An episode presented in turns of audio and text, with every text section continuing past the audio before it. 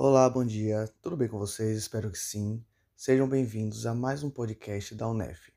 Eu sou Igor e estamos hoje com uma convidada muito especial, Natália, ela que vai falar um pouco mais sobre o Março Lilás.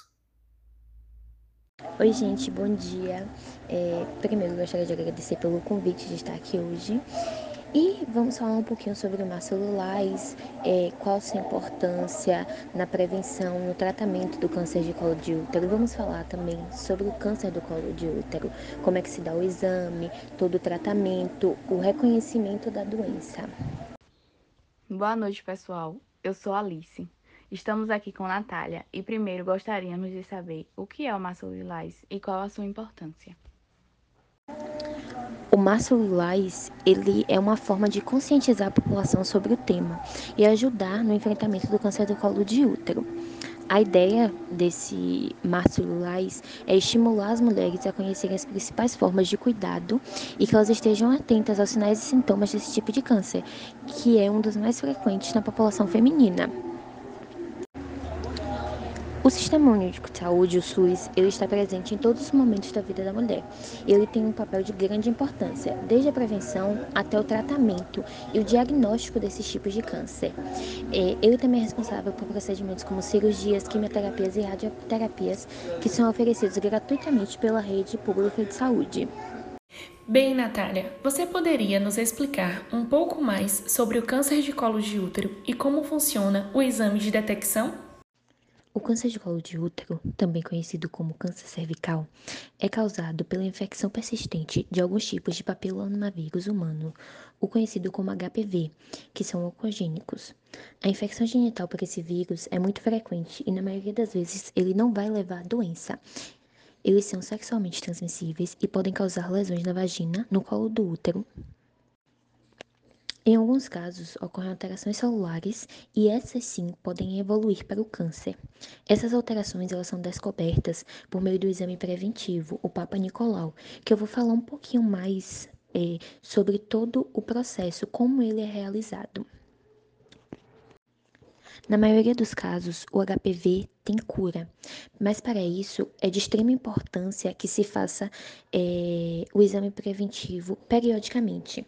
O câncer do colo de útero é uma doença de desenvolvimento leve, que pode não apresentar sintomas na fase inicial, por isso é necessário o diagnóstico preventivo, o exame preventivo. Algum dos sintomas que você pode ter nos casos mais avançados é evoluir para um sangramento vaginal intermitente ou após a relação sexual, secreção vaginal anormal, dor abdominal associada a queixas urinárias ou até queixas intestinais. Então, como é feito esse exame, o Papa Nicolau? Primeiro, ele é feito com a mulher deitada em uma maca com os joelhos afastados. No início, o médico faz uma análise externa, analisando a região pélvica e as mamas. O toque nos seios também faz parte do preventivo, porque assim o ginecologista ele vai conseguir identificar a presença de algum caroço que pode indicar nódulos ou até câncer de mama. O segundo passo é a inserção de um espéculo na vagina da mulher. Esse instrumento ajuda o médico a analisar de forma se há alguma infecção, inflamação ou corrimento nas paredes internas da vagina e do colo do útero. O terceiro e último passo é a coleta de amostra de células do colo do útero. Esse material é recolhido com uma espátula e uma escovinha própria para isso, que são colocadas em uma lâmina. Essas amostras elas vão ser encaminhadas para um laboratório que vai realizar a análise do conteúdo e detectar se há ou não algum problema. Vale ressaltar que esse exame é preventivo e serve para detectar a prevenção de doenças. Natália, e na questão do tratamento, você teria como explicar para a gente quais são as opções? Antes de falarmos sobre o tratamento, devemos falar um pouco sobre a prevenção. Uma das formas de prevenção ofertada pelo SUS é a vacina contra o HPV, disponível para meninas de 9 a 14 anos e para meninos de 11 a 14 anos.